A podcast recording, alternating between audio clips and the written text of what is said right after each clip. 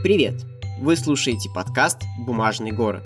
Создали его участники школы документальной мифогеографии в Сигеж. Меня зовут Илья Чеберин, я вел лекции по этнографии и помогал подросткам научиться создавать сайты на Тильде. Историю, которую вы сейчас услышите, записали Юлия Титкова и Ксения Светлова, и в ней полно полезных советов. Как отбиться от злых собак с помощью качелей? Почему не стоит вкладываться в яблочный бизнес? И где найти трон, если чувствуешь себя королем, но поблизости ни одного замка?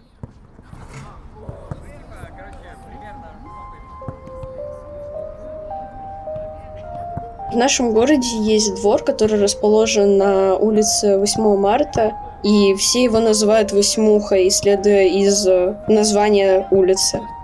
Этот двор достаточно большой, мне кажется, один из самых больших в нашем городе. Этот двор огорожен колесами, колеса вкопаны в землю достаточно глубоко. Мы с Ксюшей росли на этом дворе, у нас есть много очень интересных историй оттуда, и Илья попросил рассказать нас парочку из них. Первые истории связаны с собаками, которые жили на холме неподалеку от этого двора, которых называли «злая стая», потому что эти собаки часто кусали людей, которые, ну, ничего этим собакам не сделали. Они просто кидались на всех. Почему-то этих собак никто не хотел отстреливать и как-то вылавливать. Мы не знаем, с чем это связано. Эти собаки живут в этом двору и до сих пор но сейчас их там кормит бабушка, и они стали более-менее добрыми, но все равно никого к себе близко не подпускают. Но больше просто так на людей они не кидаются. В детстве, как только мы слышали их приближающийся лай, или кто-то замечал, как с холма они бегут в сторону двора, ребята залазили на качели, они двойные, и ты там сидишь друг напротив друга, и раскачиваться на таких качелях было очень сложно, потому что нужно было хвататься руками за конструкцию качелей, а ручки очень часто этого не давали сделать и ты просто бился руками, но когда приловчишься, тебе становилось легче. Также высокие ребята могли встать на ноги, хвататься за верхние перекладины, приседать и таким образом все раскачивать.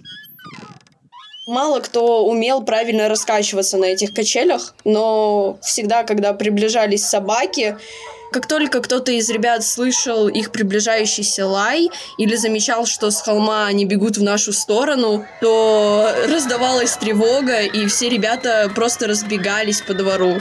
Кто-то прыгал на качели, которые, по идее, рассчитаны на четверых. Но вообще обычно в такие моменты там, ну, не меньше семи человек точно было.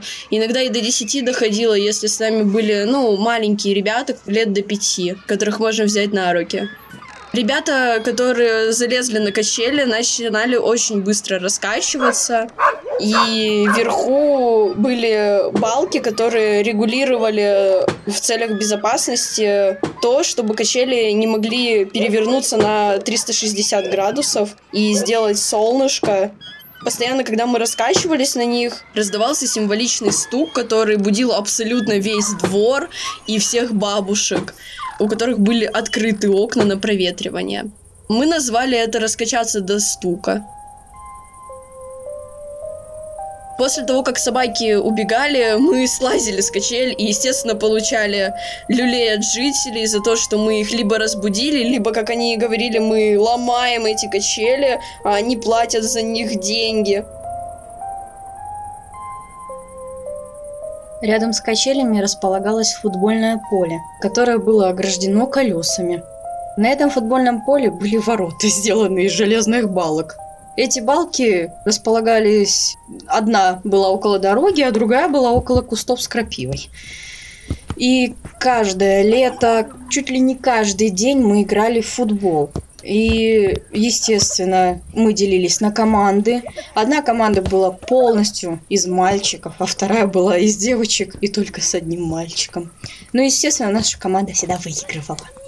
Ну и вот, мы забили очередной гол. Мы там хихикаем, ликуем, радуемся. А мячик-то в крапиве. И кто же за ним пойдет? И что делать дальше? Мы решали этот вопрос по-взрослому. На Цуйфа. Но Кто бы ни выигрывал или кто бы ни проигрывал, в любом случае голой попой по крапиве у нас шел Тимофей. Он бурчал, ему это не нравилось, но он в любом случае возвращал нам мяч.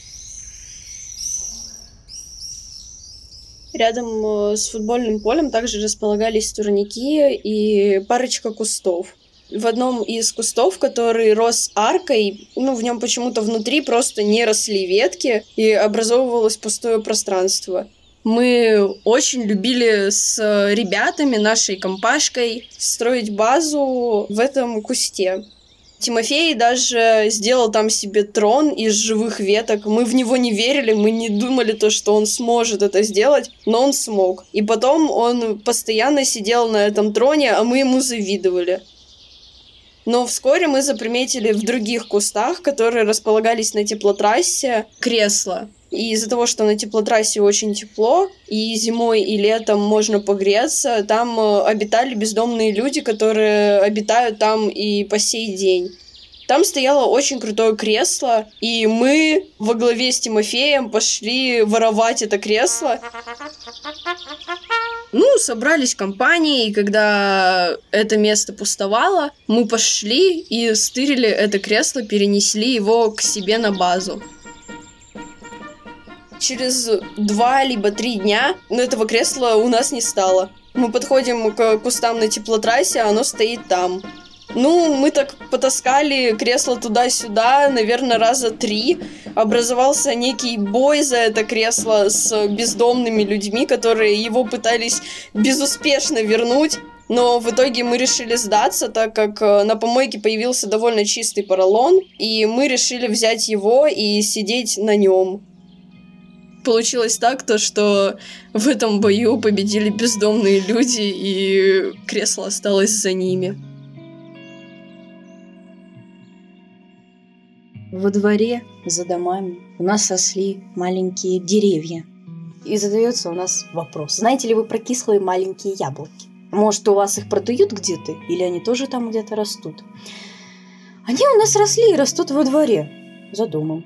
И мы всегда думали, что их кто-то посадил ну, специально. Однажды мы нашли такое вот дерево, по нескольку раз приходили к нему и думали, ну вот запретный плод, он всегда так сладок. Нам запрещали вообще подходить к этим деревьям, вдруг мы там что-нибудь съедим. Естественно, мы их ели. Даже, можно сказать, воровали. И, боже мой, какие они были кислые. Не каждый отважился их есть. Ну, естественно, неудивительно. Маленькие, грязные, кислые штучки, похожие на яблоки. И, ну, мы даже думали, что, ну ладно, может, хотя бы продадим их. Но кто будет есть эти грязные, маленькие, кислые яблоки, кроме нас? И вот однажды мы возвращаемся опять же к этим деревьям, а яблок на них уже нет – да, это мы все съели. Но в любом случае мы ни о чем не жалели и были счастливы. И вот такой веселый двор у нас был.